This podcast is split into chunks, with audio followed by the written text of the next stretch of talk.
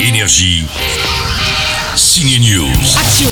Il y a des histoires vraies, de belles histoires à voir au ciné cette semaine. Si vous aimez le foot féminin, vous irez voir Les Joueuses de Stéphanie Gillard. Elle a suivi les filles de l'Olympique lyonnais. Un sacré parcours. C'est devenu d'ailleurs le club de foot le plus titré dans l'histoire du foot français. Sept Ligues des Champions, dont cinq d'affilée. Un parcours incroyable. Comment ces footballeuses en sont-elles arrivées là Quand j'ai débuté, je savais même pas qu'il y avait une équipe de France. Qu'est-ce que les filles de l'OL ont dans leur tête Mais moi, je comprenais pas quand les gens ils disaient euh, Mais t'es une fille, tu fais du foot Bah ouais.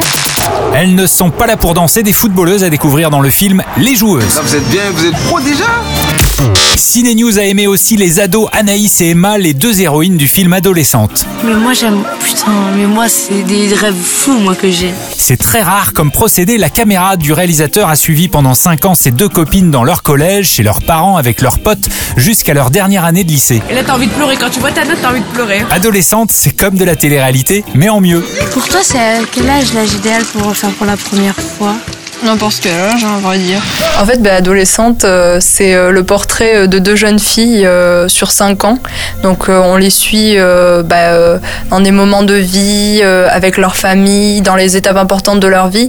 Mais aussi, au-delà de ça, euh, c'est aussi un film bah, sur la France et euh, sur son évolution sur cinq ans. C'était Emma, 5 ans dans sa vie et celle d'Anaïs. Il y a un peu de prise de tête et pas mal d'émotions, c'est à voir. C'est angoissant, je trouve, le futur en vrai. Énergie. Signe News.